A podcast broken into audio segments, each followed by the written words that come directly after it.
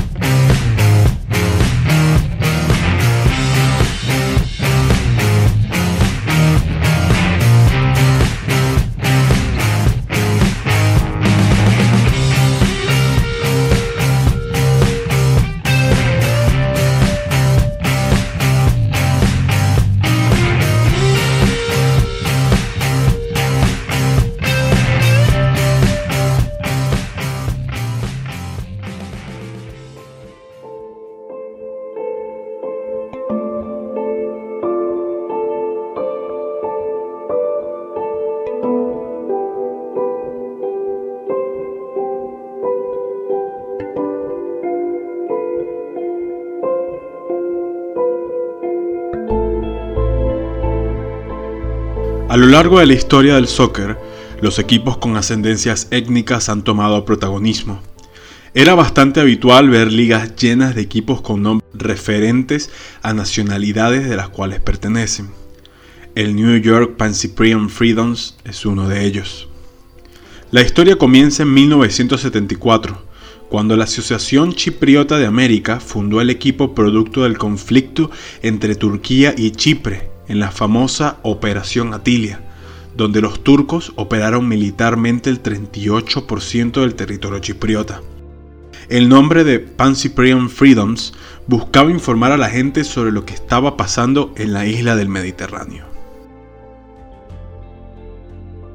George Haldikais, gerente general de la organización, se enfocó en que todos sus jugadores tuvieran presente el significado del nombre Incluso organizó varios viajes con los jugadores griegos a Chipre, como parte de programas de desarrollo juvenil.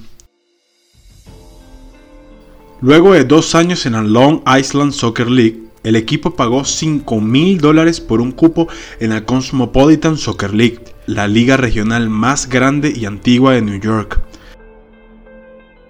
El ingreso de los Pan Supreme Freedoms en 1978 fue formidable se consagraron campeones en sus primeras dos temporadas. En 1980, año en el que consiguieron su bicampeonato, lograron la gloria nacional. Se consagraron campeones de la US Open Cup por primera vez en su historia tras vencer al cuatro veces campeón en aquel entonces, el Maccabi Los Ángeles. Aquel título fue liderado por Mimis Papayonau, considerado el mejor jugador en la historia de Grecia. Jugó casi 500 partidos con el AEK Atenas entre 1962 y 1980, año en el que partió a New York para cumplir un doble rol de entrenador y jugador.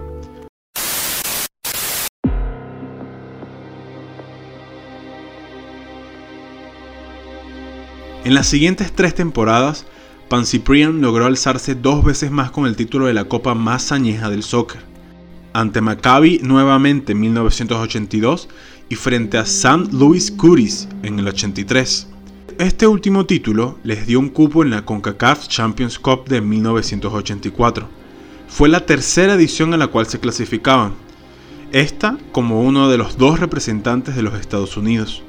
En 1982 decidieron no participar, mientras que en 1983 llegaron a la segunda ronda tras vencer a Motagua y caer eliminados ante el Atlante de México.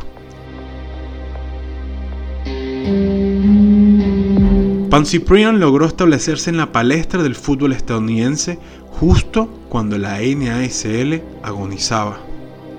El 15 de marzo de 1984, el equipo debutó en la competición internacional, aunque fue bastante peculiar porque ni siquiera pisaron el campo. Su rival, el Hotel Internacional Fútbol Club de Bermuda, decidió retirarse por los altos costos que representaba viajar a New York. En la segunda ronda enfrentaron nada más y nada menos que al Puebla de México, y tras empatar ambos partidos, Pan Cyprian Freedoms avanzó por penales. La dimensión que tenía derrotar a un equipo mexicano colocó a los Freedoms en un estatus mucho mayor de lo esperado. La campaña internacional continuó en tercera ronda.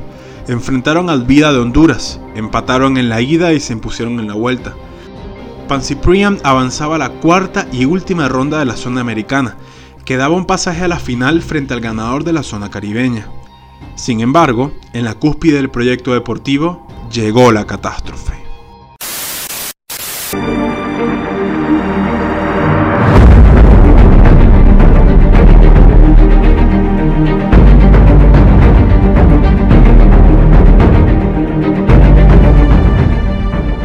Luego de semanas de negociaciones fallidas, Panciprian Freedoms y Chivas de Guadalajara quedaron descalificados del torneo tras no ponerse de acuerdo para la fecha de los partidos.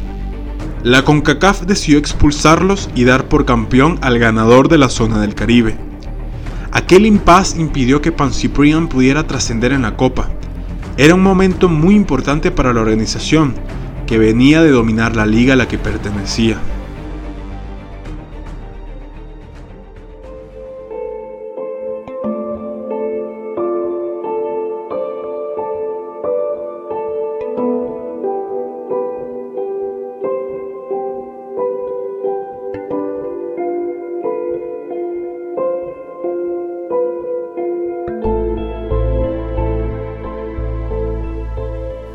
Después de aquel año, las cosas cambiaron.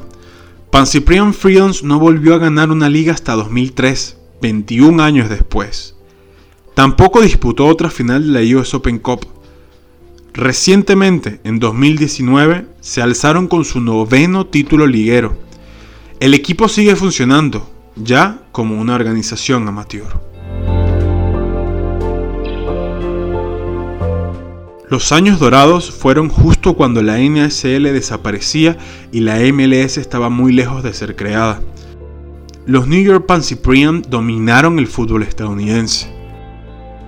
Hoy en día sería imposible imaginar que un equipo fuera de la MLS dominara el país. Pero los 80 era una época en la que el soccer vivía de imaginación en imaginación.